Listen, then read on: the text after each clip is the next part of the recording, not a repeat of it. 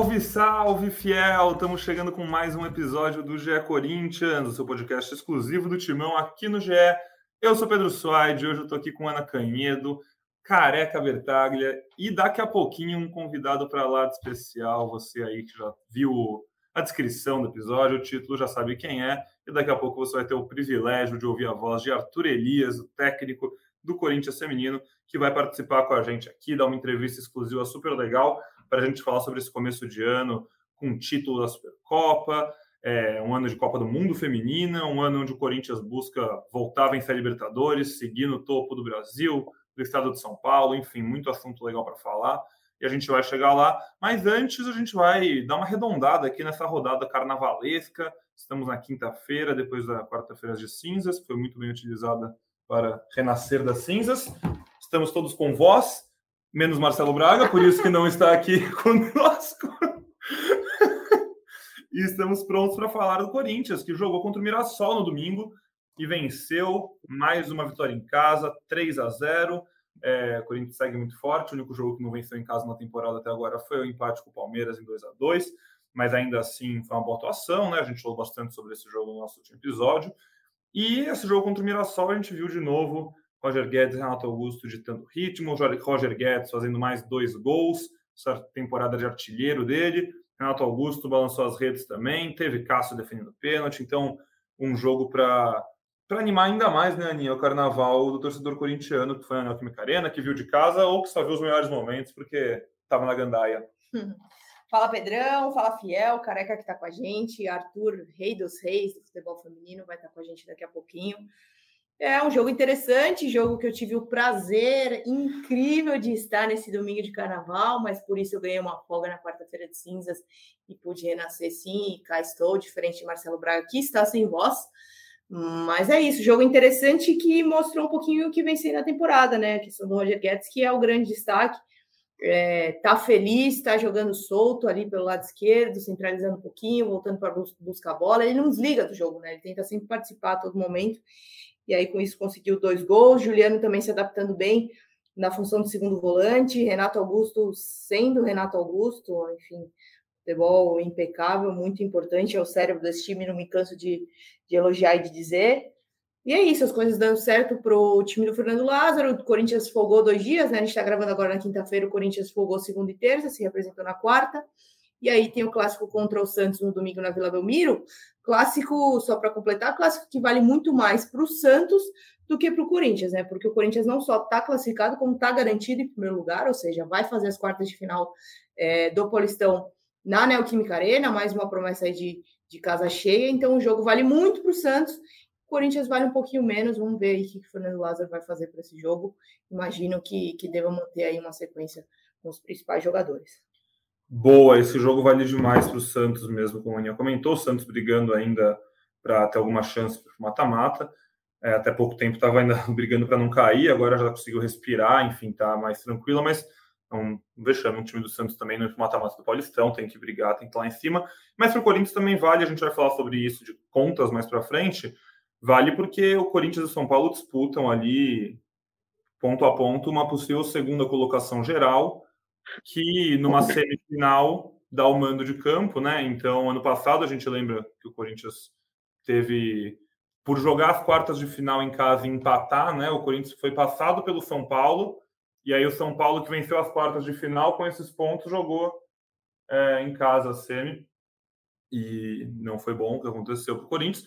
Isso pode acontecer ao contrário esse ano. Enfim, o Corinthians nesse momento tem dois pontos a menos que o São Paulo. Faltam ainda duas rodadas na primeira fase do Paulistão. O Palmeiras parece muito bem encaminhado para terminar a primeira fase na liderança geral. E na real, estou falando da segunda colocação geral. Na verdade, o segundo colocado geral é o São Bernardo, que tem 23 pontos, um a menos que o Palmeiras, só que eles são no mesmo grupo. Com o possível reforço do Corinthians, inclusive, vamos falar sobre isso. Bom assunto também. Mas agora, falando desse jogo ainda, né, Careca? Você acompanhou de onde e gostou do que viu mais uma vez? Roger Guedes sedento nessa temporada, acho que é a melhor notícia que o torcedor do Corinthians podia ter, além, claro, de um Renato Augusto saudável e crescendo durante o ano. Bem-vindo.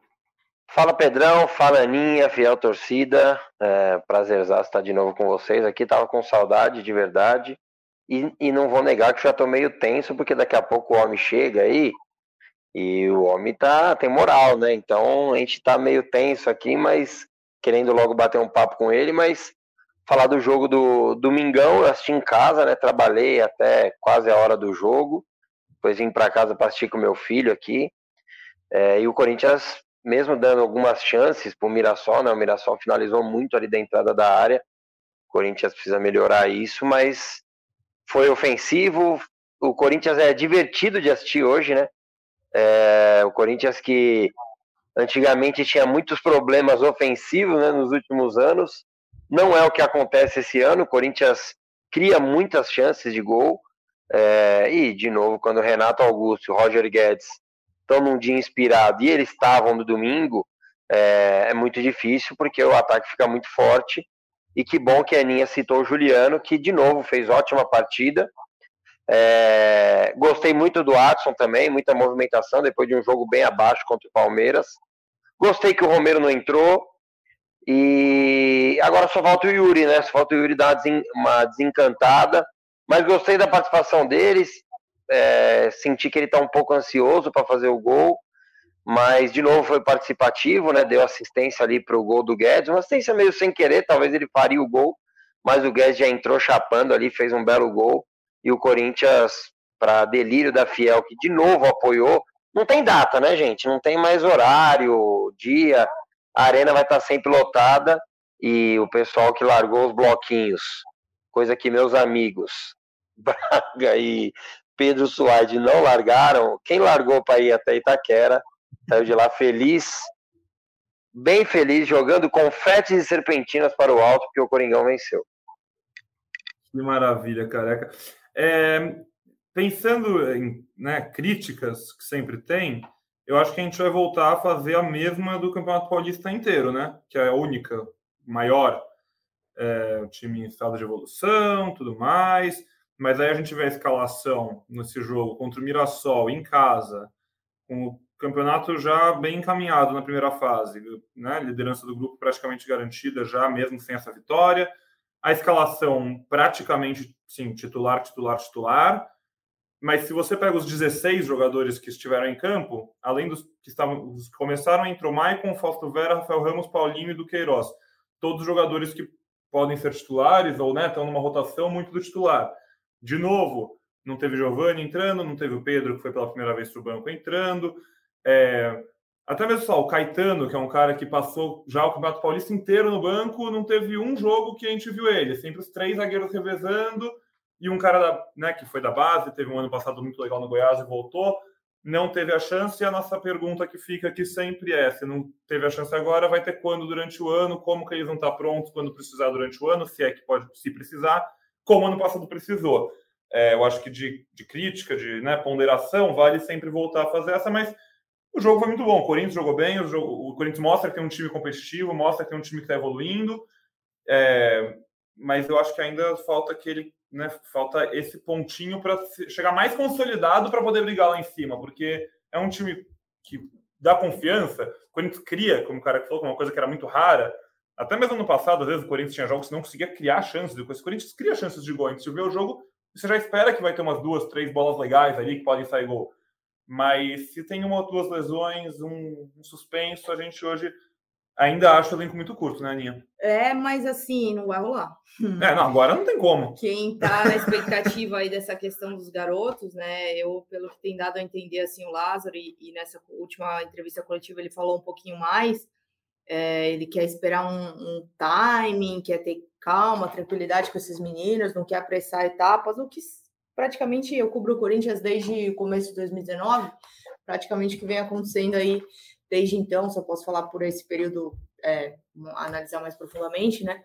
É, é, o que vem acontecendo, né? Muito cuidado, muito devagar, essa questão de lançamento dos garotos no time. Acho que agora, é, voltando a falar, desde 2019 para cá, que é o que eu, tempo que eu tenho de cobertura, eu acho que dessa vez parece que tem uma safra um pouquinho maior, aí, um leque maior de opções. Tem, a gente tem falando do Caetano na zaga, a gente tem o próprio Murilo, que está subindo do sub-20 para a zaga também. É, tem o Bira no meio-campo, tem os atacantes Pedro, a gente chamava de Pedro, mas o Corinthians agora vai chamar de Pedrinho, então Pedrinho, é, o próprio Giovani. Então, acho que tem um leque maior de opções de questão de posicionamento. é, um leque maior para ser utilizado, para os garotos serem utilizados, mas acho que não vai rolar a curto prazo, assim, não me parece ser uma característica do Lázaro é, querer muito apressar, enfim, acho que a torcida vai ter que ter um, um pouquinho de paciência. Aí muita gente questionou as alterações que ele fez no time, né? Porque aí entrou o Fausto, entrou o Paulinho e entrou o Maicon. E aí muita gente pode falar, pô, mas você precisava colocar três volantes, não tinha como você é, colocar um desses garotos? Bom, talvez. Ah, entrou o Du também. Né? Entrou o Du também, né? É, talvez eu questionaria, talvez, de você colocar um garoto, talvez na vaga do Du, né? Para você, porque o Du é um cara que tá indo embora, enfim, não vejo muito sentido de você seguir utilizando ele com muita prioridade, até porque a gente não está falando de um volante extremamente acima da média, enfim. E de um jogo que é, não valia. Não, não, vejo muito nada. sentido em ficar utilizando o Du, não, mas é, os outros três são caras que precisam de ritmo, né? Para essa reta final de primeira fase, para o mata-mata que vem. Desses três, eu vejo o Paulinho como muito importante, porque tem características diferentes, a chegada na área, é, própria finalização, participação em jogadas ofensivas. Então, acho que desses que eu citei, o Paulinho é um cara mais é, diferenciado, vamos assim dizer. Então, é, são caras que precisam de ritmo, o Maicon principalmente, né? Vindo de várias lesões, enfim.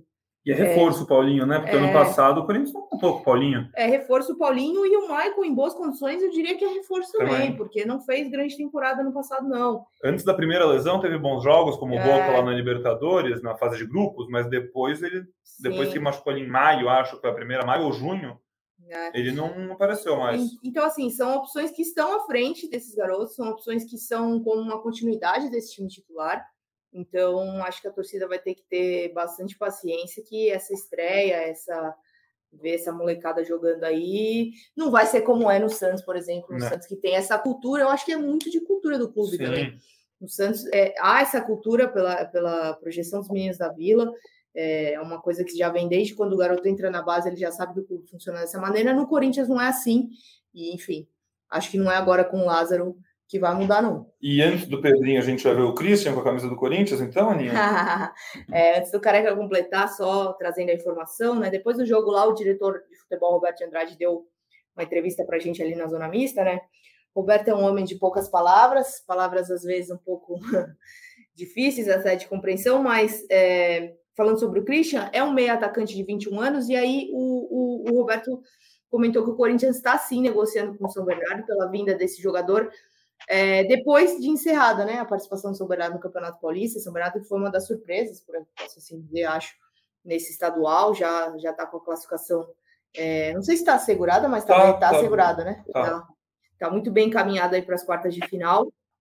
Vai então, fazer a final contra o Palmeiras, né? Porque são as duas melhores campanhas vão se enfrentar nas quartas é, nesse regulamento maravilhoso. Exatamente. Regulamento estaduais pelo Brasil é uma coisa maravilhosa, né? Mas enfim. É, um dos destaques do São Bernardo é um meio atacante de origem, mas tem jogado pela ponta direita, num esquema com três atacantes.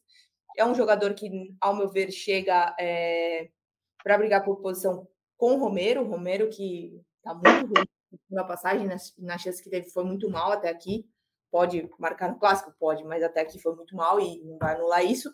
Então, acredito que o, que o Barleta aí, que tem as negociações encaminhadas entre Corinthians e São Bernardo, ele chega para brigar por posição na, na ponta direita. Mas mesmo. na ponta e não tanto ali com o Adson, que é aquela posição que talvez possa ser testado, enfim, né? Pode, Treino, pode ser testado, se funciona é. ali no meio também, mas que era a posição que a gente via talvez uma carência maior, né, de alternativas. É. É, ele é descrito como um meio ofensivo, né? Mas toda esse, uhum. essa campanha de destaque, que teoricamente que a gente sabe que é o que teria chamado a atenção é, do Corinthians, ele fez na ponta direita, né? Então, tá. é, há essa possibilidade de jogar um pouquinho mais pelo meio, mas não é o que ele vem fazendo no estadual. Agora, o Corinthians queria aquele cara para potencializar o jogo do Yuri e do Roger. Não acho que o, que o Barleta seja esse cara. Ele é mais de drible, velocidade, finalização. Não é para ser esse cara que vai servir os dois jogadores. Então, é, acredito, Roberto, mais uma vez, não foi muito claro em relação a isso, mas acredito que o Corinthians segue no mercado e, e vai trazer até abril, quando estreia na fase de grupos da Libertadores, mais, mais alguém.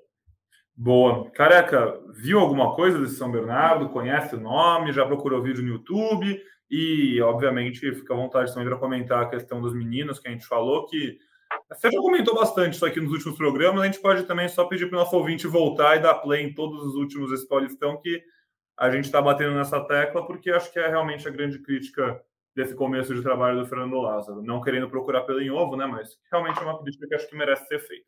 Mas enfim, o microfone é todo seu. É, acho que passa por aí mesmo, né? A gente já tem falado, é, realmente é só voltar e dar um play.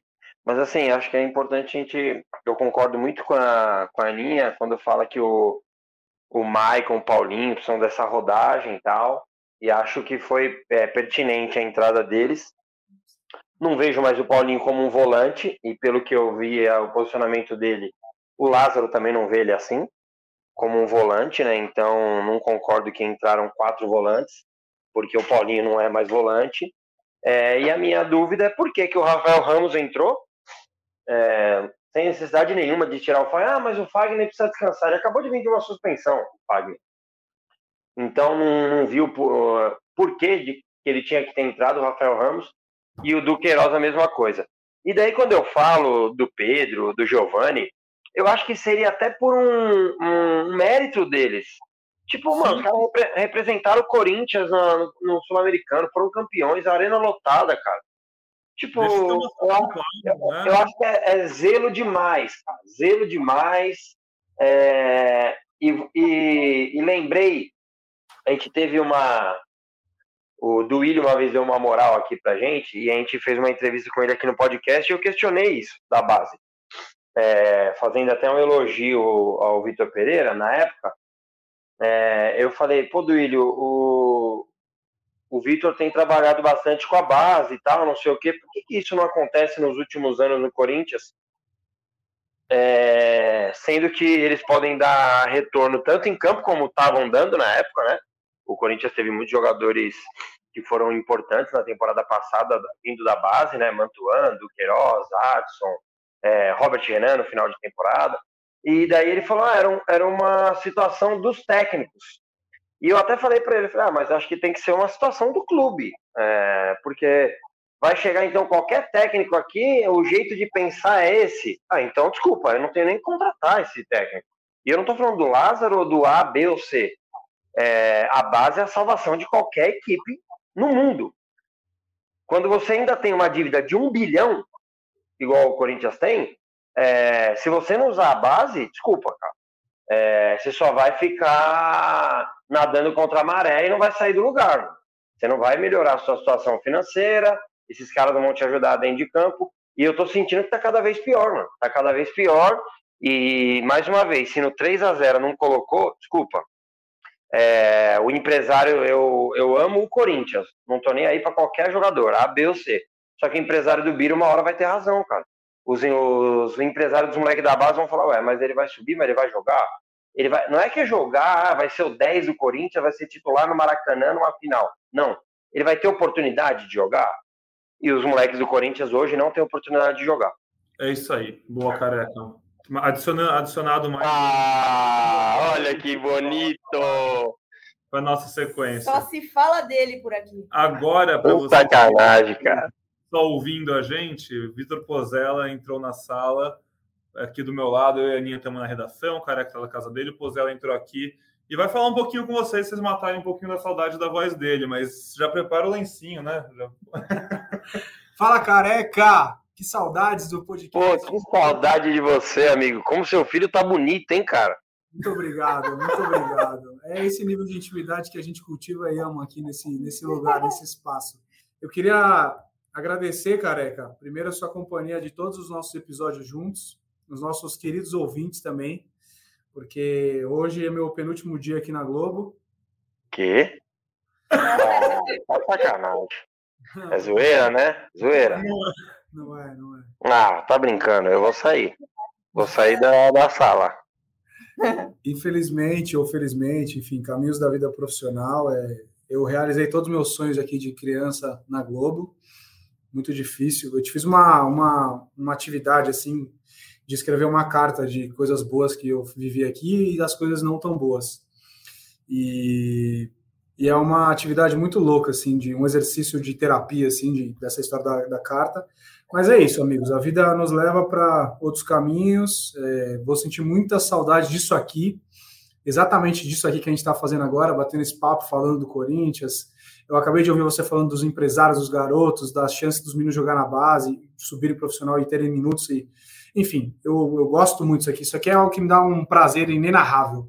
E eu vou sentir muitas saudades. Acho que, como grande último ato, aí deixei eu sou Corinthians e de realização pessoal e também profissional. E agradecer por todo esse, esse tempo que compartilhamos aqui. Você, Pedrão, Aninha, o Braga, a Susi, o Totti, teve aqui também um tempão. O Diego Ribeiro, que algumas vezes participou. Enfim, foram vários episódios marcantes, legais, que eu falei um monte de groselha. E fui feliz demais aqui com vocês, viu? Obrigado mesmo a todos os nossos ouvintes também que mandavam mensagem no Twitter, enfim. Estarei aí no mundo corporativo, um pouco fora desse front de dia a dia do clube e tal, mas sempre com a corneta ligada e, e falando bastante lá. Na audiência. Na audiência, sempre. Por falar nisso, eu ouvi o último episódio de vocês no pré-derby, viu? Sensacional. Enquanto eu estava treinando, às vezes cria um músculo nesse corpinho cansado aqui. E muito bom, velho. Adorei. Mas sempre estarei na audiência com vocês, de coração vai fazer muita falta e quem ouviu, quem ouve o podcast já sabe o quanto a gente fala, mas se você ainda não viu Sou Corinthians, por favor, ainda dá que tempo no Play, documentário maravilhoso que o Pozella fez com o Edgar e uma equipe incrível. É, vai fazer falta. Pô. é, eu, eu, eu tava acreditando, querendo acreditar que era zoeira, né? Não, mas eu que agradeço, né? O Pozella é um cara que eu falei muito também no, no particular, né? pegando dicas, tal, um cara muito gente boa. O cara que eu encontrei aí num dos estádios do, do Brasil, espero encontrar novamente. Agora posso falar. E com certeza vou te encontrar por aí e vou te dar um abraço. Você é fera demais, obrigado por sempre me deixar à vontade. E sucesso não adianta nem eu te desejar, que eu sei que você vai ter, que você é muito bom. O, a série tá aí para aí sim tem que preparar o lenço. Porque quem não assistiu a série é louco e quem assistiu chorou muito. Obrigado de verdade para vocês aí, nossos ouvintes. Foi muito isso, feliz aqui com vocês. Tamo viu? junto. Valeu. Tamo junto. Pena que esse abraço não aparece. É, mas tem um abraço muito emocional, todos chorando juntos. E faça um bom programa com, com o nosso mágico, hein? Pelo amor de Deus. Aí. Vai trocar um homem bonito é. Tá louco. Esse é bom de verdade. Um beijo, valeu, hein? Beijo, Bocô. Maravilha, então. Obrigado, Pozelinha, pela participação especial. E agora a gente para de falar do masculino. No final de semana tem o clássico contra o Santos. Lá no ge.globo Corinthians você fica por dentro de tudo. É, Sexta-feira saem os relacionados. Você vê se tem desfalque, se não tem, como foi o treino, o que aconteceu, como vai jogar o time, tudo mais que você quiser. E tudo que acontecer, nossa equipe de repórteres sempre está pronta para contar lá no site. Então, você já sabe, é só entrar lá que vai estar tá tudo. E agora a gente vira a chavinha para o grande dono desse episódio, todo mundo aqui de terno e saudando o Rei Arthur, porque Arthur Elias está entre nós e vamos falar muito sobre agora o Corinthians Feminino, que começa o ano com mais um título, vence de novo a Supercopa, vence uma final épica 4 a 1 contra o Flamengo em casa mais uma vez.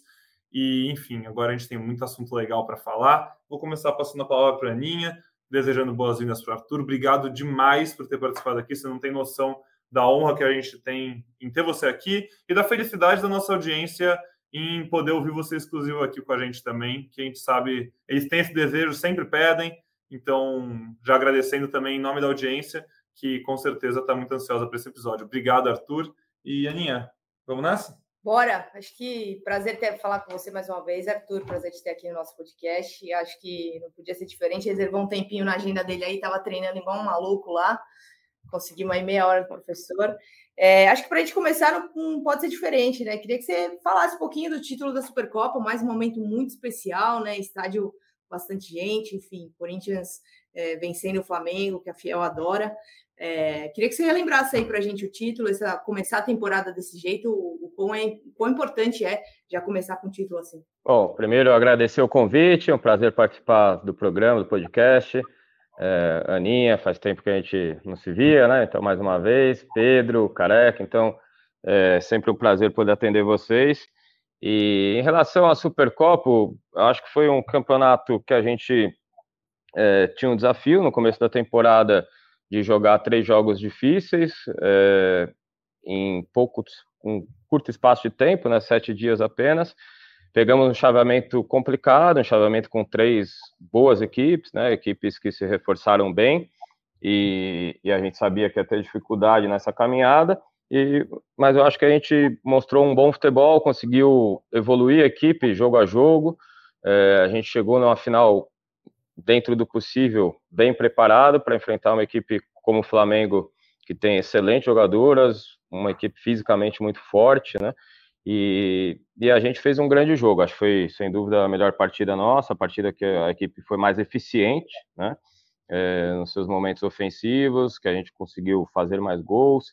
É, como você falou, o torcedor novamente comparecendo, né? E, e fazendo uma festa bonita na arena. Então, acho que a gente começou o ano muito bem, não só por esse título, mas também pelo que eu tenho visto no dia a dia de treinamento aqui, que para mim é o mais importante.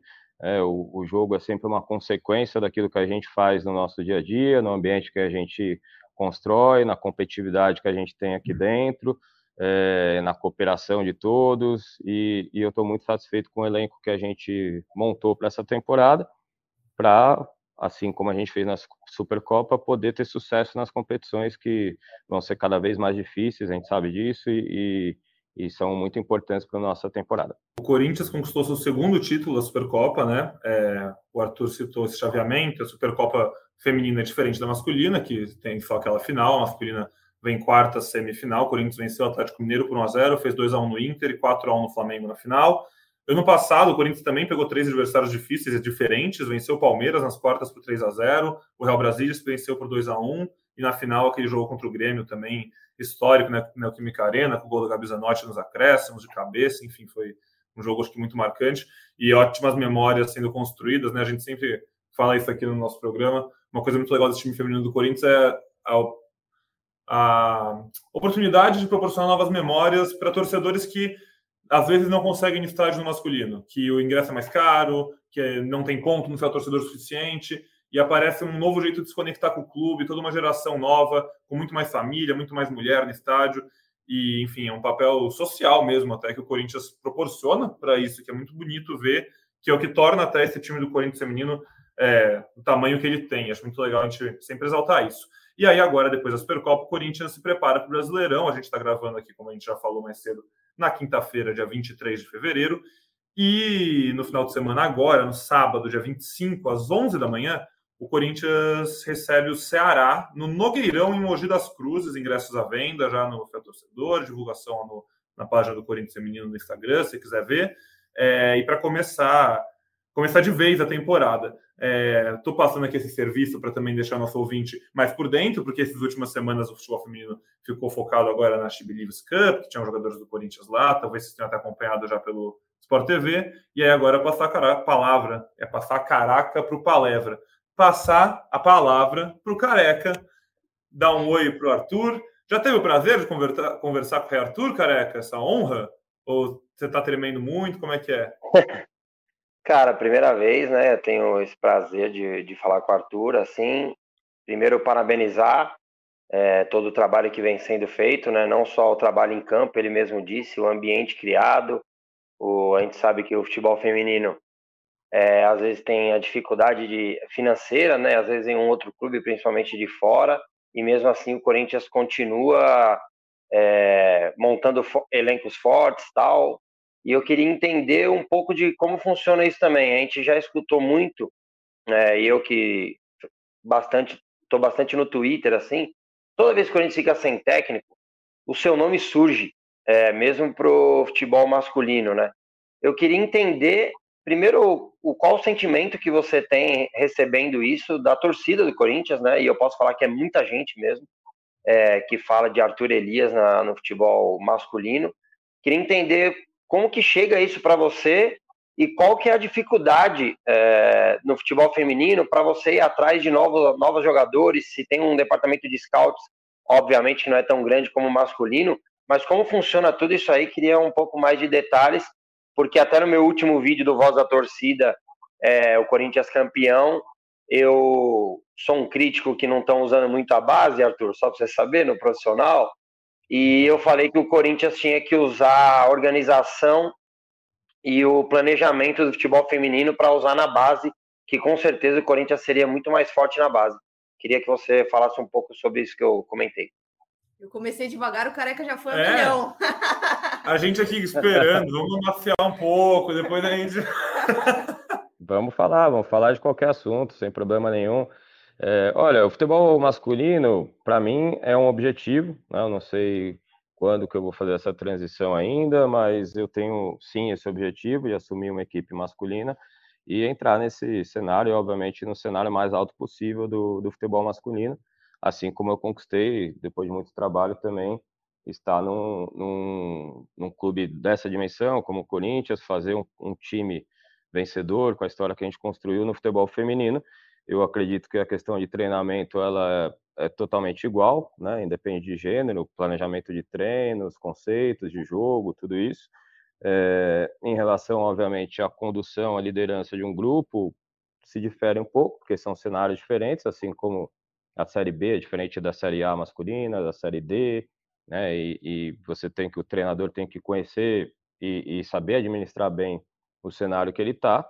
É, eu fico muito contente vindo da torcida do Corinthians, né? É, eu sei que aqui internamente também com a diretoria, com o presidente, com todo mundo, eu conquistei muito respeito pelo meu trabalho de todos, mas claro que o torcedor ele é quem é, o treinador e os atletas, né? As atletas miram para para levar aquilo, a essência do futebol, né? Que é de um, de um entretenimento agradável, de um jogo que é apaixonante, que a gente possa jogar com a identificação com o trabalho e com o clube, né? E eu acho que a nossa equipe feminina mostra isso dentro de campo e por isso eu acho que vem é, esses pedidos dos torcedores, a, o apoio do torcedor, né? Que para mim o mais importante, independente dessa dos pedidos em relação ao masculino, é o reconhecimento que tem do meu trabalho, o apoio que o torcedor dá. Mas claro, né, sem nenhum romantismo, eu sei que isso se deve é, especialmente não a maneira só que a equipe joga, mas os títulos que vem que vem ganhando. Eu fico muito contente. Espero que a gente continue nessa trajetória né, de vitórias porque o Corinthians é um clube que vai entrar sempre para vencer, enquanto eu estiver aqui, eu vou trabalhar demais, né, sempre para manter a equipe com essa mentalidade né, e com essa, com, a, é, com essa força e com, e, e, com esse objetivo de vencer os campeonatos que a gente disputar. É, em relação à nossa gestão, departamento, eu acho que a gente tem um departamento hoje já com um número maior de profissionais, mais organizado, mas assim como dentro de campo, em qualquer outro cenário, a gente não olha para aquilo que ficou para trás, a gente quer sempre evoluir, melhorar, né, qualificar. É, eu acho que assim tem que ser dentro de um, de um clube é, que representa tantos torcedores né, e tem um alcance tão grande quanto o Corinthians para o futebol. Só para a gente dar uma esticada antes de voltar para o feminino, se pedido da torcida tem, já teve pedido da diretoria, não?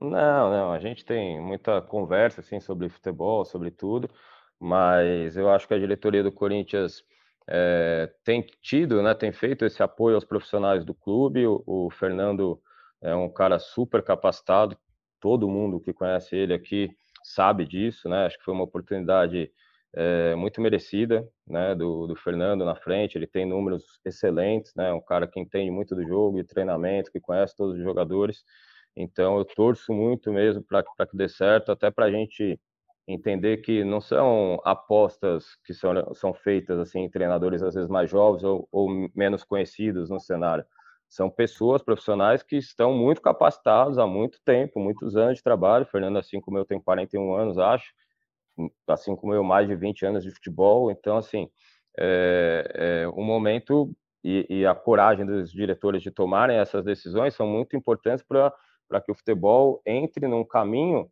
é, que a gente consiga desenvolver o futebol brasileiro, né, como um todo, porque realmente é, em alguns anos aí a gente vê que o nível de jogo nosso é, deixa a desejar em relação ao que a gente tem no mais alto nível, né? E o Brasil precisa recuperar isso. Como a gente falou, em termos de gestão, de gestão, né? Ter uma gestão mais organizada, de comercialização dos campeonatos, de investimento e, obviamente, do, da parte técnica do jogo, né? Com os treinadores e, e as comissões técnicas que gerem.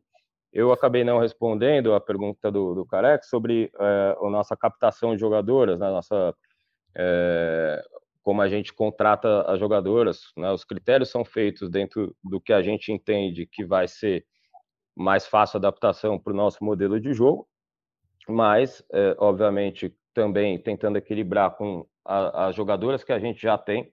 A gente sempre trabalhou com grupos não muito inchados, né? então hoje a gente está com 32 jogadoras e é o grupo maior que eu trabalhei nos últimos anos todos aqui do Corinthians. É, e tem uma mescla muito interessante, jogadores muito jovens ainda, né, com potencial para se desenvolverem e crescerem muito dentro do futebol e estão fazendo isso todos os dias, com jogadores muito experientes também, que já estão aqui há bastante tempo. Então a gente busca né, esse perfil e também um pouquinho de, da mentalidade da jogadora, do lado né, relacional dela, humano, né, um pouco de informação sobre isso também é, e os critérios eles são é, analisados é, junto à nossa plataforma que a gente tem na análise de desempenho. Como você mesmo disse, eu tenho só um analista, que é o Bruno Faust. A gente tem a Alessandra, que é a analista da base, e acaba ficando muito na minha comissão. E, e esse aspecto, especialmente de contratação, é muito sobre o meu olhar até o momento, né? E eu espero que a gente consiga ter um, um, aumentar, né? Como eu disse, a gente precisa ainda aumentar algumas coisas no departamento e essa é, sem dúvida, uma das áreas que a gente precisa fortalecer, porque vai ficar cada vez mais difícil, né? De, de, contratar no mercado, a competição cada vez maior. Então, quem acertar nas contratações certamente leva vantagem para ter um resultado mais rápido. É, mas eu estou muito satisfeito com as sete que eu contratei esse ano é, porque são jogadoras que eu já conhecia muito bem, joguei contra, estudei vários jogos delas e identifiquei que tinham é, atendiam todos esses quesitos, esses, esses é, conceitos que a gente que a gente tem aqui para nós. Arthur, só mais uma em relação à organização, eu acho interessante a gente trazer. Desde que eu comecei a conversar com a Cris, Cris Gambara é diretora da modalidade, ela sempre fala da questão de tornar o futebol feminino do Corinthians autossustentável, né? Que ele possa é, é, ter gastos, mas também ter ganhos capazes de, de, fazer com que a modalidade seja autossuficiente. É, dos últimos anos para cá, é, onde o Corinthians está nesse projeto de ser autossustentável? Está chegando perto lá? Já chegou? É, como é que você enxerga isso, por favor? eu não sei te responder assim agora, de forma exata, né, sobre isso. Eu não tenho é, essa informação assim tão precisa. O que eu sei é que está muito próximo, né? Então, a gente está bem próximo de, de ser um departamento que é, as receitas né, se equilibrem com as despesas. É, eu acho que a gente tem que tomar muito cuidado quando analisa essa questão financeira no, no futebol feminino, para não levar a análise como custo, né, é, e sim como um investimento, né? Porque quando você tem uma equipe feminina que representa as mulheres dentro do jogo de futebol, quando você tem é, a inclusão dessas jogadoras, podendo vender produtos, podendo aparecer em grandes mídias como agora a gente está tá aparecendo, e o clube ligado né, ao futebol de mulheres e as questões sociais que isso tem, né, eh, representatividade, né, como o Pedro falou muito bem agora há pouco, então isso tem um valor agregado muito grande, né, que é difícil a gente dimensionar e colocar ele exatamente no papel. É, hoje na arena, nos jogos do masculino, a gente vê um número crescente de mulheres né, que estão lá apoiando e torcendo e pagando ingresso. De sócias torcedores, né, cada vez maior. A gente vê as mulheres assistindo ao jogo, a gente vê as mulheres consumindo produtos. Né, então, da audiência, consome produto, tudo isso do masculino. E se você é, não tem um feminino para estimular é, que mais mulheres participem do jogo, elas é um mercado que vai acabar não injetando o dinheiro que pode no futebol em geral, seja ele masculino ou feminino. Então, essa conta, para mim, ela sempre é, tem que ter esse, né, esse ponto de vista, né? porque se a gente ficar só nas receitas e, e despesas, é, não é justo para o momento, né? que é um momento ainda que as mulheres dentro do futebol, o futebol feminino, merece sim um investimento maior do que se tem de despesa, né, no meu ponto de vista. Então, acho que o Corinthians está conseguindo equilibrar melhor, a gente torce muito. A dificuldade é de gerar receita, né? A gente começou, não pode depender só de patrocínios, né? É, as receitas do futebol é uma parte patrocínio, uma parte bilheteria, que a gente começou a ter alguma receitinha né, importante de bilheteria, é de transações de jogadoras, né, jogadores, futebol isso é muito importante, e receita de televisão e produtos, né? Então, essas são as principais receitas do, do futebol. E o feminino só tinha patrocínio. E agora está começando, a gente no nosso projeto Corinthians está conseguindo outros tipos de receita que são muito importantes. Então, é, eu acho que a gente tem que trabalhar, sim, com essa meta de né, trazer mais receitas, mas sempre com esse pensamento que a gente ainda está numa fase de investir no, no futebol, no jogo das mulheres, para que ele se torne cada vez melhor, para que entre mais é, é, recursos para o futebol em geral, né, e as mulheres fazem parte do jogo, seja dentro do campo, na diretoria, na arbitragem, na direção, na torcida, né, na, sendo consumidora. Então, eu entendo bastante dessa maneira, por isso é, a minha preocupação não está tão aí, né, Ana? Está muito mais em a gente conseguir fazer o time jogar e vencer dentro do campo. E a Supercopa esse ano premiou, né, dinheiro, né, no, coisa que não tinha acontecido no ano passado. É, acho que foi 500 mil, né, se eu não me engano. E é importante isso também, né? Tudo isso, todos esses aspectos que você citou, é, quando obviamente o time ganha e a receita vem com a vitória é mais fácil, é o torcedor que vai mais no estádio, é o torcedor que vai consumir mais, e daí tanto mulheres nos jogos do masculino e você vê muitos homens, e é o que o Pedrão citou, acho que é muito importante, você vê cada vez mais gente é, na arena assistindo futebol feminino do Corinthians. Queria até aproveitar isso, Arthur, e você que está no futebol feminino há muito tempo, é, como foi essa virada de chave, assim, de a, até a cobrança que a Tamires fez, né, na entrevista, assim, do, do apoio dos outros times, né, tantos clubes grandes, né, hoje alguns já dos grandes também virando SAF, é, como você consegue fazer uma linha do tempo de como era o futebol feminino, sei lá, 10 anos atrás, de como é hoje, como está crescendo assim com o público, e o que você imagina o futebol feminino, sei lá, daqui um, assim, um recorte de cinco anos? Posso só adicionar, Arthur, uma coisinha para claro, porque eu tinha uma pergunta bem na mesma linha.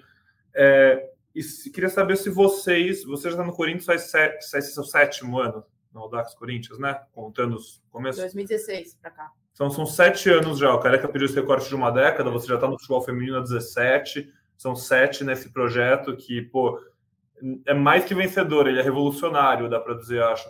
Vocês aí dentro têm noção disso, do quão, quanto vocês mudam o futebol feminino do brasileiro na história, assim, daqui sei lá quantos anos, como que esse time vai estar no livro de história, ano após ano, porque já é uma dinastia, já são, né, já é muito tempo, já está marcado, não é uma coisinha fora da curva, e que é um papel fundamental para essa mudança que você provavelmente vai falar respondendo à pergunta do Careca, porque muita coisa mudou se a gente voltar 10 anos, né?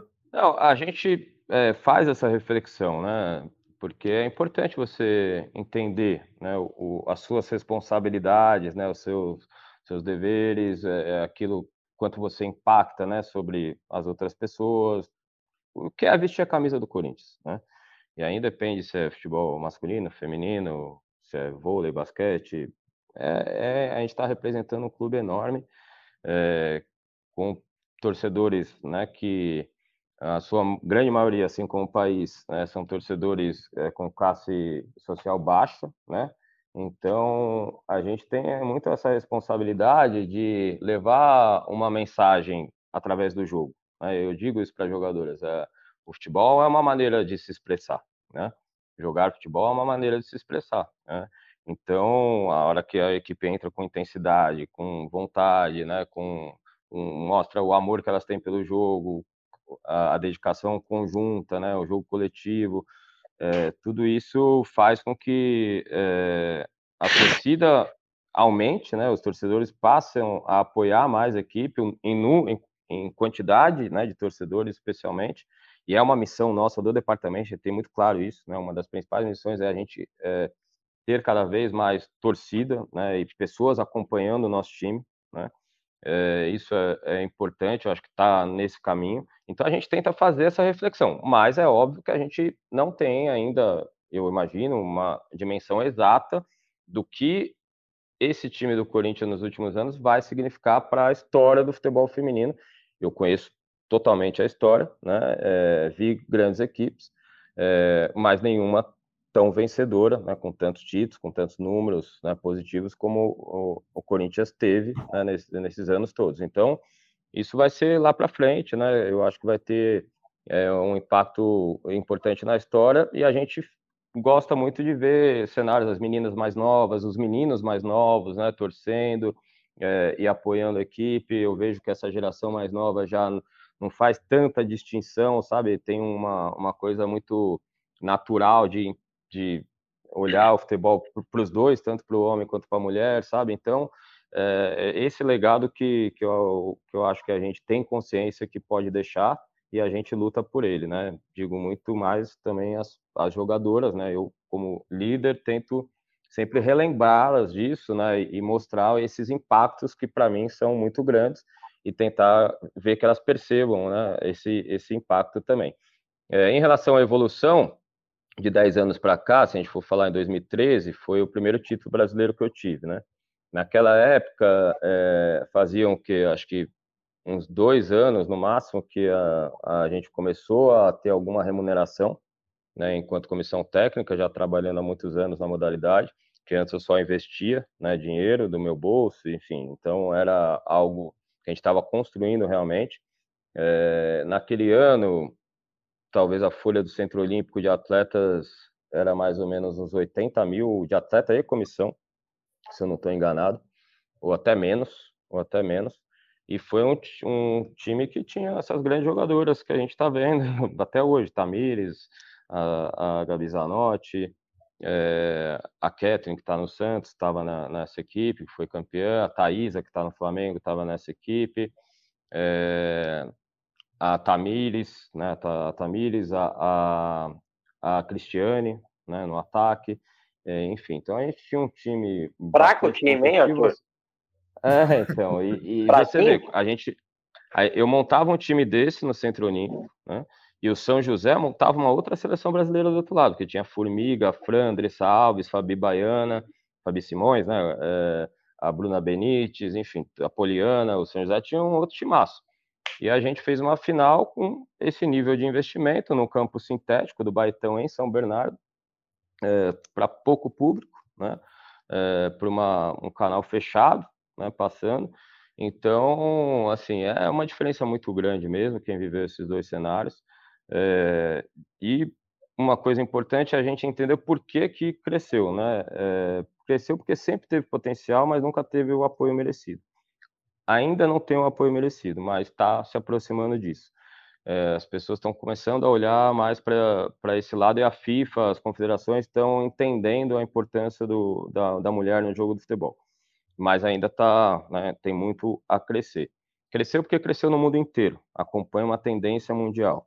Cresceu porque tem é, é um, o futebol sempre reflete a sociedade. Então, de 10 anos para cá, também é, é muito mais pautado né, é, as questões é, que são de violência contra a mulher, de falta de desigualdade em relação a salários, é, tudo isso que a gente vê no meio corporativo né, e, e no meio social, é, ele de uma forma ou outra ele vai para o esporte, principalmente para o esporte principal do nosso país que é o futebol. Né? Ele precisa é, tá, as coisas não são isoladas, né?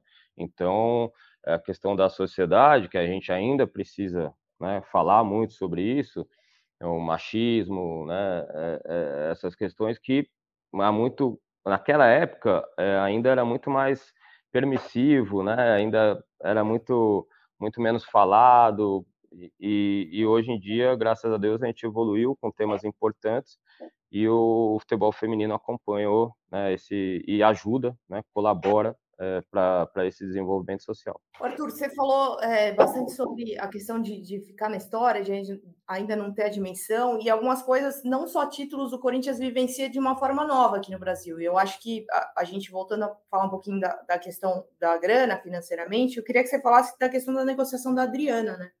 Porque a gente fala aí de 100 mil dólares, é, é uma negociação inédita no Brasil, um valor que é, antes não tinha sido alcançado, a gente não tem que nivelar com o futebol masculino, porque são valores diferentes. Mas eu queria é, que você contasse um pouquinho de bastidor, como é que se deu essa negociação com o Orlando Pride, né, time dos Estados Unidos do grupo do, é, do City, é, dessa questão desse valor, como é que vocês chegaram nesse número, enfim. É, queria que você falasse um pouquinho, porque isso também para o torcedor é novo e quando a gente noticiou também causou curiosidade, causou interesse das pessoas é, tentarem entender como funcionam as negociações do futebol feminino. Olha, é, está muito recente, né, Ana? Então, esses valores eles estão sendo negociados clube por clube, igual né, é feito no mercado do masculino, mas as referências ainda são pequenas e a gente, obviamente, quer valorizar sempre as jogadoras que a gente tem aqui, porque são jogadoras é, vencedoras, com talento enorme, com nível de jogo alto, e a Adriana, uma titular da seleção brasileira, uma jogadora tão decisiva para a gente nos últimos anos, é, a gente tentou valorizar, obviamente, o máximo, era um desejo dela, também de jogar fora, jogar numa, numa liga como a Liga Americana, é, eu entendia e falei isso para ela também que era o momento dela, né? Ela teve propostas todos os anos anteriores para sair do Brasil e ela sempre escolheu o Corinthians, sempre escolheu o nosso trabalho e ficar aqui pela identificação e por ela entender que ela estava evoluindo muito. Mas tem uma hora que você precisa topar o desafio, você precisa de um outro ambiente, você precisa de coisas novas para seguir crescendo, né? De é, a gente vive dessas dificuldades de adaptação, de né, você é, ter um, um, ambiente diferente, uma, um outro desafio para ter mais crescimento na profissão. Então, eu falei para Adriana, acho que era o momento sim dela, dela sair. Para mim, esses valores não importam agora, né? O que importa é ter o valor, começar a ter os valores e eles serem né, de forma crescente daqui para frente, né? Eu espero que as próximas jogadoras de qualidade como a Adriana saiam cada vez com mais valorizadas para o clube também ter o retorno dessa receita né, e a gente entender que o futebol feminino é, é, tem essa tendência também, né, enquanto produto, e, e, é legal, a Liga Americana agora está investindo, né, a gente tem uma a Copa do Mundo masculina né, em breve lá, então é um país que, que é muito organizado no futebol feminino, eu acho que ela tem tudo para se dar muito bem lá, é, e você tem que fazer uma conta, assim, que a gente, né, eu vira e mexe falo na minha cabeça assim, no momento atual do futebol feminino, eu acho que os clubes deveriam investir pelo menos 2%, 2% do seu faturamento anual. Então, se os clubes investirem pelo menos 2%, eu acho que não é nenhuma, né, nenhum um, um dinheiro assim que traz algum algum ônus para o planejamento pro, do clube, nenhum problema, pelo contrário, acho que é um investimento muito grande para o clube para ter, né, aquilo que eu falei, as mulheres acompanharem e consumirem mais o clube, né, e, e, o clube ganhar dinheiro com isso. É, e, e, esses 2% eles são, né, aí você faz as contas de cada, o faturamento de cada clube, né. Hoje no Brasil tem clube que fatura anualmente 1 bilhão, outro 700 milhões, outro 500, outro 200, e aí você vai fazendo proporcional, o clube que tiver condição de cada vez investir mais em porcentagens maiores, que bom, mas aí também entra a questão do feminino de conseguir essas receitas também, para que o investimento seja esse e também tem entre as receitas e possa é, investir cada vez mais. Arthur, a gente está falando de negociação e, enfim, eu tenho uma pergunta e também uma curiosidade mais pessoal, que é a pergunta que a Ana e o Careca fizeram lá no comecinho me levantaram. É, em fevereiro do ano passado, pesquisando aqui para nossa entrevista, né, lendo umas coisas, é, você, eu, eu revi umas partes da sua participação no Seleção Sport TV. E você, naquele programa, logo depois de conquistar a Supercopa de 2022, falou que. É, também já falou que estava amadurecendo a ideia de possivelmente futebol masculino e que você via muito claro como um próximo passo na carreira, ou esse futebol masculino, ou para a seleção brasileira feminina. É, primeiro, a curiosidade pessoal, é, é que é, é, é, meio fora, porque a gente está falando aqui de Corinthians, do podcast do Corinthians, mas o Careca no começo perguntou se quando o Vitor Pereira foi embora, a Ana perguntou se quando o Vitor Pereira foi embora não teve nenhuma consulta, não teve. Porque, obviamente, o nome começou a pipocar, e ainda mais quando o Corinthians é, não foi atrás de outro técnico no mercado, né? Trouxe o Lázaro, ficou acho que um mês e pouco sem nenhum técnico oficialmente e tal.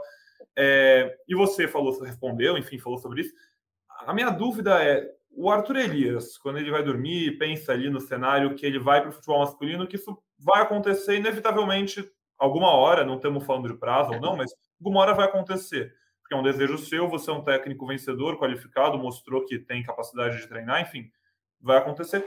Se você pudesse escolher o cenário assim, eu queria que fosse assim. Você queria começar Corinthians profissional e estamos aqui, já conheço torcida, gostam de mim, sabendo a pressão insana que é, ou idealmente você gostaria de começar num time de menor expressão, com um pouco. É, não é nem respaldo da diretoria, mas um pouco mais de respaldo, talvez, do mundo externo, não sei. ou às vezes uma coisa é, começar a ficar um ano num sub-20 masculino. Você tem um cenário dos sonhos, não sei se ele vai acontecer, mas propostas com certeza você já recebeu, vai receber de outros clubes, o masculino, enfim. É, não sei se você vai conseguir escolher o cenário dos seus sonhos, mas é que me veio essa curiosidade, porque é, imagino que deu a passar na sua cabeça, né? Natural. Olha, não, na verdade o que passa é, é esse objetivo que eu tenho, né? Mais para frente, enfim, não sei quando, né? É, treinar o, o masculino e, e, na verdade, ficar até o final da minha carreira, provavelmente no masculino depois. É, agora o cenário ele, ele precisa estar tá aqui, né? É mais palpável, né? Senão a gente fica falando só de hipóteses e, e aí é difícil. O é uma clube, pergunta completamente a circunstância do clube, é a circunstância do clube, sabe? Então, é, eu acho que assim como qualquer proposta, você tem que avaliar, né? E ver quais são os pontos positivos, os pontos mais né, de risco é, mas eu não tenho medo de nada, pressão, essas coisas, isso para mim não. Eu acredito muito no que eu faço, né? É, mas é óbvio que são né, cenários muito diferentes, né? Igual você citou desde um sub-20 até o Corinthians, então assim, é, é, você, você me deu um leque enorme, né? Então, assim, é óbvio que isso vai precisar ser muito bem pensado de acordo com a oportunidade que chegar.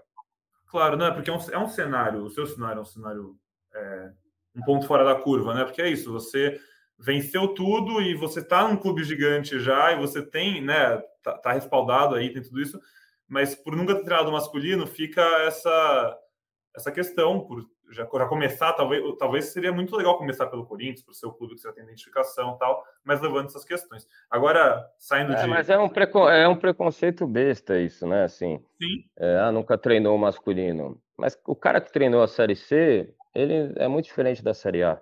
O cara que treinou na B é diferente. O cara que estava na base e subiu do sub-20 para o profissional é muito diferente, independente de ser masculino também. O, a pessoa que está é, fora do país, que é né, de outra nacionalidade, é muito diferente pegar um clube em outro país. Então, tudo isso é, tem, os cenários são diferentes, né? É, o que precisa parar é com essa besteira de entender que ah, é outra coisa, é outro jogo, não tem nada disso, o treinamento é a mesma coisa. Ah, óbvio que a liderança e a gestão que você vai fazer, você vai ter que ver é, aonde você está, o nível de clube que você está, de estrutura, de importância, de, do cenário com torcida, com jornalistas, com tudo né, que envolve, mas é, isso é uma questão que o treinador tem que ter a capacidade de administrar, e aí cada um né, é, acaba é, ficando né, e tendo sucesso aonde consegue, onde merece. Né? Perfeito. É, e agora a pergunta em si, só para arredondar do que a gente estava falando, é, um ano depois daquela declaração, a situação ainda para você se mantém na sua cabeça futebol masculino como possível próximo passo, mas a seleção ainda seria uma outra opção se chega um convite, esse ano tem Copa do Mundo, talvez, talvez depois da Copa do Mundo o ciclo da Pia se encerre, é, a seleção ainda segue no radar. Assim, eu já falei muitas vezes da seleção, né? Essa pergunta é frequente, assim como foi antes da Copa do Mundo de 2019, quando ainda estava o Vadão, né? É, e assim, eu tenho muito respeito pelo trabalho tanto do Vadão quanto da Pia, né? É, são dois profissionais que eu respeito demais, sempre respeitei, né? Então, acho que nesse momento anterior à, à competição, à Copa do Mundo, não é nada ético eu falar qualquer coisa sobre a seleção brasileira. Né? É, então, não queria tocar nesse assunto, assim como eu fiz em 2019, não tem né, nenhuma importância, eu acho, e, e, não, e acho que não seria ético da minha parte. A forma de trabalhar, a maneira que as minhas equipes jogam, todo mundo sabe, quem né, enxerga o jogo, viu né, as equipes sempre do Vadão, né, é, e algumas de extremo sucesso, da Pia também, é, mas são formar, são formas de trabalhar e de pensar o jogo diferentes, e todo mundo sabe disso. Mas é, em relação a essa questão de agora eu ficar aqui dando manchete, se é meu sonho, se não é, em, a, na véspera da Copa eu, eu não quero falar sobre a seleção, não. E o que eu tenho para dizer é que eu torço demais né, e vou estar na frente da TV né, muito pilhado para que os atletas, a PIA, a comissão dela, consiga êxito nessa Copa do Mundo, porque eu sei que um resultado positivo num torneio grande, ele pode impactar muito positivamente E o positivo não estou falando só de ganhar, não, né? Estou falando de jogar bem, de chegar longe na competição e se, obviamente, conseguir vencer, seria incrível. Mas a seleção indo bem é bom para todo mundo que está no futebol feminino, é bom para o futebol em geral. Maravilha. Até porque, né, Aninha, mesmo sem o Arthur no banco, e pode estar em algum outro momento ou não, mas qualquer título que a seleção brasileira feminina ganha nas próximas décadas, aí, sem séculos, tem dedo do Arthur Elias, porque Sim. tanto de jogadora que está crescendo e tendo oportunidade nessa última convocação agora da Believes, quatro jogadoras do Corinthians, mas eu não fiz o levantamento, deve ter um, mais da metade que já trabalhou com ele, como a gente estava falando mais cedo, que obviamente passou por aí. Mas vai aí, Aninha. Não, sim, com certeza. Agora pode dar manchete sim que a gente gosta, viu? Tem várias, ó, já dei várias, mas eu, da seleção eu acho que não seria ética da minha parte. Então, por isso eu fiz essa reflexão com vocês, assim como fiz lá atrás também, porque, enfim, pelo cenário, mas uh, te, te, dei várias manchetes, Ana, tá? não, pode deixar, pode deixar que a gente é, o Arthur, mas você fala é, frequentemente que ao final das temporadas você faz reflexões, né? E essas reflexões, eu acho que da, da temporada passada para essa foi um momento que ela ficou um pouco maior, assim. E até você externou isso numa entrevista no fim do ano, que era um tempo para você pensar, é, ficou uns dias descansando, enfim, descanso merecido. É, dá para você contar para a gente como é que foram essas suas reflexões aí de, dessa transição de uma temporada para outra? Muita gente achou até que, que poderia ter sido o seu último ano no Corinthians, de repente o Arthur não vai, não vai renovar, mas enfim, está aí para mais uma temporada. É, conta um pouquinho para a gente dessa transição de, de, de 22 para 23, o que, que passou na tua cabeça ali? Olha, o que aconteceu foi que a gente perdeu a Libertadores de uma maneira a pior possível, a pior que é, pior derrota que a gente teve no sentido de desempenho, acho que foi essa Libertadores, porque a gente perdeu outros títulos, né? Mas em relação ao desempenho, a, a como o time dominou o jogo, criou oportunidades, foi superior ao adversário, mas às vezes a derrota vem no futebol mesmo assim. E eu né, nunca fiquei tão insatisfeito quanto eu fiquei aquele dia, não só com não com meu grupo, mas também comigo, né? É, porque eu comando né, e assumo as responsabilidades. Então, é, foi uma derrota doída que logo depois eu precisei de um tempo mesmo, até para descansar um pouco. É, veio de acúmulo muito grande, né? Eu não tive férias durante muitos anos, 10 anos, assim, é, porque o futebol feminino, o treinador precisa cuidar de muitas coisas na, no momento que seria as férias, né? Que é no, é, no final do ano e começo do, do da temporada, então é, realmente eu estava num desgaste grande, tirei três dias, acho, né? três, quatro dias. O pessoal também falou demais, né? É, que a Arthur se afastou e não tinha tempo para voltar. Acho que interpretaram muito mal, né? O que a minha decisão, que era só ter alguns dias de descanso e refletir, sim, sobre sobre tudo, sobre é, tanto tempo no clube, a capacidade de conseguir impactando, né, nas jogadoras, na mentalidade delas, né? A mobilização delas, porque eu entendo que a gente usa muito a palavra de motivação no futebol, né? Mas a motivação é muito interna, né? É, de cada um, né? Cada um tem os seus motivos. Mas a mobilização, né, para que cada um com o seu motivo é, faça o máximo e faça junto, né? E seja competitivo dentro do campo, isso eu acho que é uma função minha. Então, quanto né, é, aquela derrota não tinha essa parcela minha e é, quanto eu conseguiria para frente seguir fazendo o Corinthians vencedor. Mas isso para mim ficou claro depois, né, com dentro do grupo, as jogadoras, com a direção. Aí não é nada fácil, é, não é nada difícil, na verdade, é, decidir em ficar aqui, porque aqui se tornou minha casa, né, um clube que eu é, tenho uma história, uma identidade muito grande, uma identificação muito grande aqui. Então, um clube que eu amo, né? Então, estou aqui trabalhando com muito prazer e, e com a certeza que sigo é, fazendo muito bem para o meu grupo e conduzindo esses atletas a serem melhores a cada dia, que é a minha função. É, na verdade, a minha próxima pergunta ele já meio que explicou agora, né? Eu estava é, que ele, o pensamento era mais para dar uma descansada mesmo, né? A pergunta era se, se foi nesse momento que ele já pensou em dar esse salto pro pro futebol masculino, mas já explicou que era uma outra questão. Eu quero saber da parte a parte tática. O Corinthians tem muita jogada, muita parece que é muita combinação é, ali atrai muito para lateral, né? Troca de, de passe para atrair o adversário e mudança de corredor. Eu queria saber como que funciona isso quando você joga dois, três jogos seguidos na arena e depois vai jogar num estádio que o campo é ruim. Então, é um desafio, né? O futebol de alto nível hoje, ele é isso agora chegou recentemente no Brasil, né? Então todos os, os, campeonatos, os times jogam num campo com as mesmas dimensões, né? um gramado com, com uma grama igual, né? é, com um corte de grama igual, com é, a, a, irrigação do campo igual, né? Então esse é o futebol de alto nível que a gente vê e olha, puta, como é intenso, como é rápido, né? porque a intensidade não é só física, né? ela é da questão da velocidade do jogo, da bola rolando, né? Então, é, tem vários tipos de, né, de situações que tornam assim, um jogo intenso. Então, isso é fundamental para mim, você ter um, um gramado bom para jogar futebol, para você cobrar né, é, um bom, uma boa performance da, das atletas ou dos atletas, né? Então, é, a gente no futebol feminino voltando àquela sua pergunta, há muito tempo atrás, eu dei o exemplo que a gente jogou uma final num gramado sintético, que eu não me lembro nem se a dimensão era, era é, 105 por 68, acredito que não, e muito ruim, assim, a estrutura toda. Então, ainda que nos atendeu muito bem naquela época, a gente é muito grato, né, porque foi o mando, inclusive, do Centro Olímpico. Mas é, mudou muito, né? Então, hoje no futebol feminino, a gente joga em gramados melhores.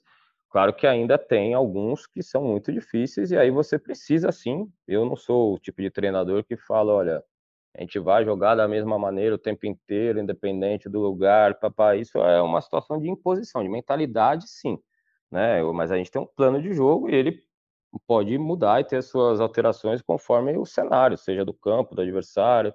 Às vezes o gramado é bom, mas tem uma chuva, essas chuvas que que estão acontecendo agora, infelizmente, né, causaram até tragédias, enfim. Então, são situações que você tem que, na hora, às vezes, ter alguns ajustes no modelo de jogo, nas ideias de jogo, e eu faço isso numa boa, porque o meu papel não é jogar sempre igual, meu papel é fazer a equipe vencer, é, e a gente tem, tenta vencer a todo custo, obviamente, dentro do fair play do jogo. Arthur, é, encaminhando aqui, já agradecendo demais, demais, demais pelo seu tempo e pela aula que está dando para a gente mais uma vez, começando a encaminhar aqui para nossa reta final e te liberar, você não tem folga, não tem hora de almoço, de jantar, mas se Deus quiser a gente consegue deixar você comer alguma coisinha aí antes de provavelmente voltar a trabalhar mais um pouco antes desse começo no Brasileirão. É, a Aninha falou dessa sua reflexão mais uma vez, e que é uma coisa que acontece ao fim de cada temporada, né? Imagino, como você comentou também. É, a gente ouviu a sua, sua declaração depois da eliminação da Libertadores, que deixou alguns torcedores preocupados sobre o futuro, porque você mesmo falou que ia ter essa reflexão, mas que, como você deixou claro para a gente agora que também talvez tenha sido supervalorizado, era uma coisa mais protocolar, você ia repensar como você sempre faz e pensou e voltou. É, uma coisa que eu imagino que seja cansativa e que foi muito perguntada nesses últimos sete anos, sete não, mas últimos cinco, vai, é como manter a motivação. Você ganha tudo e mantém a motivação, mantém a motivação, mantém a motivação. Como que faz para continuar querendo ganhar, com a mesma base, com o mesmo time? Depois desse último ano que teve essa derrota que você colocou como talvez a mais difícil, a mais doída, a, pior na Libertadores, inclusive a, a, as primeiras derrotas do Corinthians na história da Libertadores feminina, né? O Corinthians tinha sido eliminado no outro ano com um empate, tinha vencido os títulos e perde para o Cali, depois perde para o Boca, eliminado, e pela primeira vez sabe o que é perder um jogo de Libertadores feminina, até é, um choque de realidade ali, como você disse. Começa esse ano, você acabou o ano, respirou, refletiu, vou ficar mais, tenho motivação, tenho algo a ganhar, tenho algo a crescer, algo a agregar, algo a ajudar. Esse primeiro título do ano e a expectativa de uma temporada nova que está vindo por aí, te dá um fiozinho na barriga diferente? Tem algum sentimento diferente, algum sentimento novo, alguma motivação nova, algo que te faz, assim, né, até aquela, até aquela gana para continuar no topo, porque chegar no topo é difícil, mas seguir lá e seguir lá tantos anos, é muito raro a gente ver dinastias em esportes coletivos que durem hum. tanto tempo. E não é que está durando porque o Corinthians não tem competição. O Corinthians já, já, já, se fez ter competição há alguns anos, né? O Corinthians puxou a barra e está fazendo outros times grandes virem futebol feminino, ajudando nesse movimento e tornando o campeonato mais atrativo, mais competitivo. não é que ganha porque não tem competição e o Corinthians tem uma seleção, ganha porque tem um trabalho muito sério, porque é muito bom e continua no topo. Às vezes perde, né? Faz parte. Mas, uhum. enfim, entender como é que foi esse, depois dessa reflexão e já começar o ano do jeito que foi, com jogos difíceis, mas assim, um título mostrando que o Corinthians está assim aqui e quer continuar. Olha, acho muito importante um comentário que você fez agora no meio da pergunta em relação a essa dificuldade da gente se manter né, como uma equipe vencedora e especialmente pelo nível de competitividade, porque às vezes eu vejo assim muito comentário e muito ah, o Corinthians está na frente por causa da estrutura, o Corinthians tem as melhores jogadoras, tem investimento, e as pessoas deixam de olhar para os outros, né? Os outros que, assim, parece que todos os times agora são times recentes. Tá? O projeto é novo, todo time é recente, né? todo time tem. Sendo que tem clube que investe mais que a gente hoje em dia, né? Sendo que tem clube que tem jogadoras né, que você olha e fala, pô, quantas delas poderiam estar na seleção brasileira? É, então, eu acho que é muito mal analisado, assim, um pouco injusto a situação de colocar o Corinthians como favorito simplesmente é, pelos resultados que a gente já fez, né, e não analisar o, o que está acontecendo em cada momento e, e, as respostas que o time está dando, né, como deu no Brasileiro do ano passado, que foi uma competição muito difícil de administrar, com muito desfalque, com muito problema, a gente classificou em quarto, né, e eu falei que internamente aqui que dava que a gente seria campeão e com times que estavam jogando melhor que a gente, essa é a verdade. Mas e aí, o Corinthians precisa jogar toda vez, né, todos os jogos, muito melhor. É, é o futebol, ele nem sempre é assim. Né? E, e para você vencer, você precisa ter um grupo né, com uma mentalidade é, competitiva e que, que seja uma que jogue como uma equipe o tempo inteiro, né? Que a gente seja coletivamente forte, né? Então, é muito difícil fazer isso mesmo. É, eu tenho um apoio muito grande da minha comissão técnica para né, a gente gerenciar tudo isso e tenho jogadoras que eu confio demais e a nossa relação é a melhor possível. Então, acho que a coisa tem, do, tem dado certo por isso. É, também isso é, sempre foi uma motivação para eu né, seguir mais uma vez, mais uma temporada. É, como eu disse, eu acho que a gente, se não tiver motivação para vestir essa camisa, vai ter para quê? Né? Para qual clube você vai querer trabalhar? É, é um, um, clube como o Corinthians, se vier aqui e não tiver motivação, é muito complicado. Óbvio que, especialmente para algumas jogadoras, pode gerar algum tipo de frustração em algum momento. Isso é papel não, meu, meu e do staff, né? tentar ajudar todas né? para que elas se sintam muito participativas, importantes aqui dentro, né, como todas são, mas tá aqui tem que estar tá motivado, não tem como, né? Eu jamais vi um dia trabalhar aqui no Corinthians, nunca nunca foi essa a minha minha preocupação de ter motivação ou não para seguir aqui. Era muito mais essa preocupação de conseguir impactar, de continuar impactando, especialmente as jogadoras, né? É, e isso tem acontecido, estou muito seguro disso, por isso tomei essa decisão. É, e então, a, a, competição da Supercopa ela veio para coroar o trabalho que a gente tem feito na pré-temporada. Se você vê o treinamento, os coletivos que a gente fez aqui antes da competição, dava confiança para todo mundo que a gente poderia vencer e a gente fez um, uma competição com bom planejamento, porque não era fácil. A gente poderia chegar numa final muito mais arrebentado do que a gente chegou. A gente chegou com jogadoras que não tinham acumulado 90 minutos, nenhuma delas, exceto a Lele.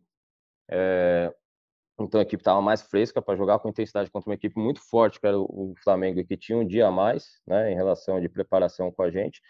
Então, acho que tudo foi mérito, como sempre foi, de muito trabalho, muita competência e qualidade dessas jogadoras que, e comprometimento delas, é, e que tenho certeza que essa temporada a gente vai, vai seguir nessa, nessa luta e vamos ver o que, que a gente vai merecer lá para frente. Boa, sempre muito bom te ouvir, Arthur. Obrigada aí por ter cedido o seu tempo. É, só para encerrar, pelo menos da minha parte, acho que a gente já está aqui há uma hora e já tá, estamos segurando ele, vamos liberar o homem. Mas é, só da minha parte, a estreia do brasileiro vai ser em Mogi das Cruzes, né, no Nogueirão. Eu tenho acompanhado a reforma na Fazendinha, eu, eu estive lá faz uma semana mais ou menos. Está começando a, a, a, colocar gramado, enfim, acho que ainda demanda algumas semanas aí. Eu estava olhando a tabela aqui, o Corinthians ainda não tem o estádio definido para a terceira rodada né, do brasileiro. É uma tendência que vocês vão, vão jogar até a Fazendinha ficar pronto em Mogi? Não deu certo em Diadema? Como é que está essa questão do estádio? Eu não sei exatamente também, Ana. Assim, a gente quer que a Fazendinha fique pronta o quanto antes, mas dentro do prazo natural da grama, conseguir né, é, pegar bem e, e, dentro do que o, o Marquinhos, que é quem cuida disso e é muito competente para isso, é, autorizar a iniciar a ter jogo lá porque é a casa nossa, é a nossa casa, é onde a gente se sente bem, o gramado vai ficar um gramado bem melhor, a gente teve essa dificuldade, não digo só o ano passado, os últimos dois anos, mas ano passado estava muito ruim mesmo, e a diretoria foi, né, atendeu ao pedido nosso, das categorias de base também, e, e reformou todo, todo o gramado, então eu, eu tenho certeza que vai ficar um campo muito bom para se jogar, e a gente está nessa expectativa de voltar o quanto antes, mas se não voltar à terceira rodada contra o Grêmio, o campo de Mogi sempre nos atendeu muito bem. Você vê aí, já vendeu bastante ingresso, né? Talvez 80% ou 90% dos ingressos já, tá, já estão vendidos para o primeiro jogo lá. É, a gente tem outras opções, né? Barueri já nos recebeu, Canindé já nos recebeu, outros, né? Então, a gente vai procurar o que é melhor para cada partida e, e ver o que é possível também né? Mas com certeza a Fazendinha voltando vai nos ajudar bastante e, obviamente, a tendência de jogar né, alguns jogos na arena, quem sabe da primeira fase também, e nas fases decisivas tá, tá na arena porque a atmosfera ela é muito positiva para nós, o gramado também, e aí você precisa estar num lugar que você, obviamente, é, atenda mais torcedores, né? Que que é isso que a gente falou no comecinho lá, nossa missão de levar o torcedor para o estádio. Maravilha, hein? Fechamos? Fechamos, careca? Tem mais alguma coisa por aí? Só agradecer mesmo, é uma honra, né? A gente já, a gente já tinha criado uma expectativa muito grande de falar com o Arthur, né? A gente sempre fala para a Aninha, Aninha, traz alguém ali do feminino para cá tal. A gente já recebeu aqui, né, a Adriana, que a gente falou aqui no episódio, é, a Érica, a gente já recebeu as meninas aqui, a Cris. E, pô, recebeu o Arthur, recebeu o Arthur, foi uma honra. É, acho que já estava na minha cabeça aqui, ele, todas as perguntas, ele bem didático, explicando bastante, então foi bem legal. E acho que o Pedrão acabou usando uma palavra que eu iria usar. Obrigado pela aula. É, volte sempre. Acho que da, quanto mais o feminino tiver aqui no podcast também, como você disse, é, a gente vai estar tá crescendo junto, porque a gente acompanha, a gente sempre fala aqui, e está sendo legal demais. E eu, como torcedor, é, não só agradecer a aula, mas agradecer ao Arthur, a comissão, a toda a diretoria, porque a torcida é muito identificada com essas meninas e a gente se sente muito representado em campo, independente das vitórias ou, de derrotas, porque isso é do jogo. Apesar que a gente tá, o feminino acostumou a gente mal, a gente ganha muito mais do que perde, acostumou até o Arthur mal, né, que pegou uns dias de reflexão depois da última derrota, mas que continue assim, ganhando mais do que perdendo, que o Corinthians precisa disso. Obrigado, Arthur, obrigado, Pedrão, Aninha, e é isso. Ô Careca, imagina se fosse assim no masculino, você perde um jogo na Libertadores e o técnico pode tirar três dias para refletir, perde tanto na Libertadores que não dá. Uhum. E eu vou, eu vou, eu vou aproveitar que é ao vivo mesmo, né? Ao vivo não, mas ele está aqui na nossa frente. Ele falou: Ó, oh, vocês têm que ver o coletivo aqui. Convida a gente, Arthur, para a gente um dia aí ver como que é o trabalho. Eu, eu tentei jogar futebol, então gosto bastante dessa parte aí por dos bastidores e me convidar eu vou, hein? Ó, da minha parte está convidado, mas assim, eu sou treinador, né? E tem. Ah, você não é só treinador. Tem, o, o clube tem também, né? As suas regras, e pra, por mim, vocês estão super convidados para acompanhar. Mas aí fala aí com o pessoal da assessoria, do clube, né? Que, antes, que com antes certeza a gente pode combinar o dia, pode combinar um dia, sim. Antes do mata-mata aí, ou durante o ano, a gente tenta marcar outro papo e a gente pode tentar marcar tá. presencial tá. para o pessoal topar. E a gente tem que ter um dia lá no CT e a gente conversa e faz um episódio super legal Fechou? antes, depois de um treino, mas aí a gente tenta organizar que, enfim, dá, dá para fazer um bem bolado aí. Se, se, se, se, tiver boa vontade dos dois lados, a gente faz acontecer, a audiência vai ficar feliz da vida. Aninha, muito obrigado. Legal. Valeu, gente. Valeu, vai. Careca, Pedrão. Valeu, Arthur. Beijo, boa temporada para você, boa sorte, estamos juntos sempre. Obrigado, gente. Obrigado a vocês três e agradecer também O Grupo Globo, né, que tem agora é, investido e tem divulgado muito mais, cada vez mais, né, o futebol feminino, e isso é muito importante, né, a importância, o grupo, maior grupo de comunicação do país, está é, tá, tá divulgando e acompanhando o futebol das mulheres, a gente fica muito feliz, né, e agradecer pelo espaço e pelo convite. Maravilha, Arthur. As portas estão realmente sempre abertas, escancaradas. É, obrigado demais mesmo. Foi, como a Aninha falou, muito legal te ouvir. Foi uma delícia o episódio. Acho que nossa, acho não, tenho certeza que nossa audiência adorou. É, e é isso, foi um prazer conversar com você. Muitíssimo obrigado. É, boa estreia, final de semana, então, pessoal, dose dupla. Tem Corinthians Feminino no sábado, Corinthians Masculino no domingo. E aí na segunda-feira a gente volta com mais um episódio do GE Corinthians. Obrigado, Careca, obrigado, Aninha, obrigado, Arthur. E obrigado a todo mundo na audiência pela companhia em mais um episódio. Foi um prazer. E daqui a pouquinho a gente está de volta, tá certo? Tchau, tchau e até a próxima.